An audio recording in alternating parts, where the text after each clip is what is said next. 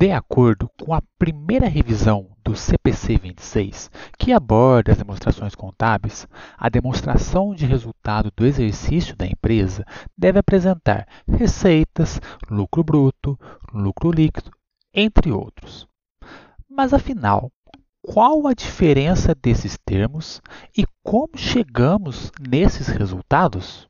É o que descobriremos agora no nosso Falando Contabilês.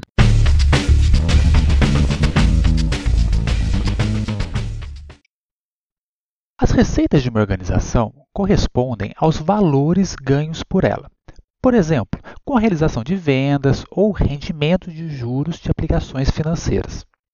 Contudo, para efeito da apuração do resultado da empresa, o faturamento, também conhecido como receita bruta, é representado mediante as vendas realizadas pela organização. Os juros integram suas receitas financeiras.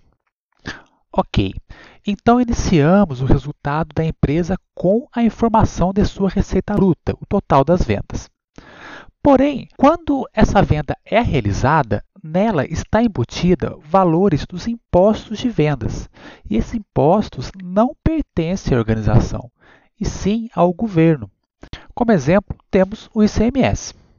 Ao retirar esses impostos sobre a venda e possíveis devoluções da receita bruta, chegamos à denominada receita líquida da empresa. Essa receita líquida corresponde ao total das vendas que pertencem à empresa. Perfeito. Então, nesse momento, começa a demonstração de resultado do exercício, também conhecida aí como DRE.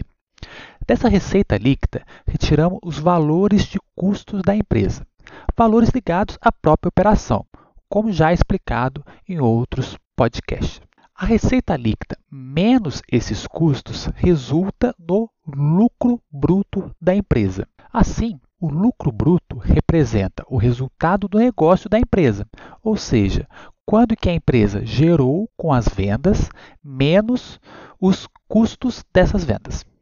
Além disso, como suporte ao processo da empresa, existem despesas administrativas, despesas de vendas e despesas gerais, e também outros tipos de receitas, como receitas com vendas de imobilizado, por exemplo. Ao subtrair essas despesas do lucro bruto e somar as demais receitas, chegamos no que é chamado resultado antes das receitas e despesas financeiras. É como o próprio nome diz, após esse resultado, somamos ou subtraímos as receitas e despesas financeiras, aquelas receitas de juros que nós citamos lá no começo. Assim, chegamos no resultado antes do tributo sobre o lucro. Esses tributos sobre o lucro são os nossos impostos de renda pessoa jurídica ou contribuição social sobre o lucro líquido conhecidos também pela sigla IRPJ e CSLL.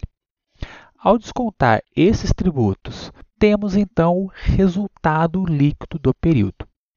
Se esse resultado for bom, ou seja, os ganhos forem maiores que os gastos, temos então o lucro líquido da empresa. Caso contrário, podemos ter o prejuízo.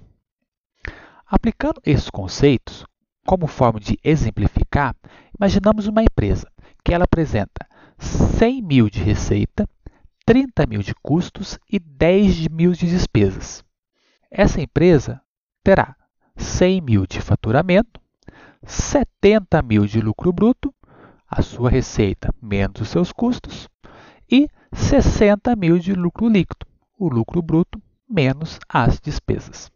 E assim fechamos o nosso raciocínio sobre a demonstração de resultado de exercício.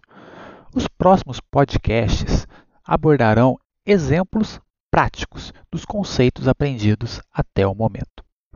Até lá!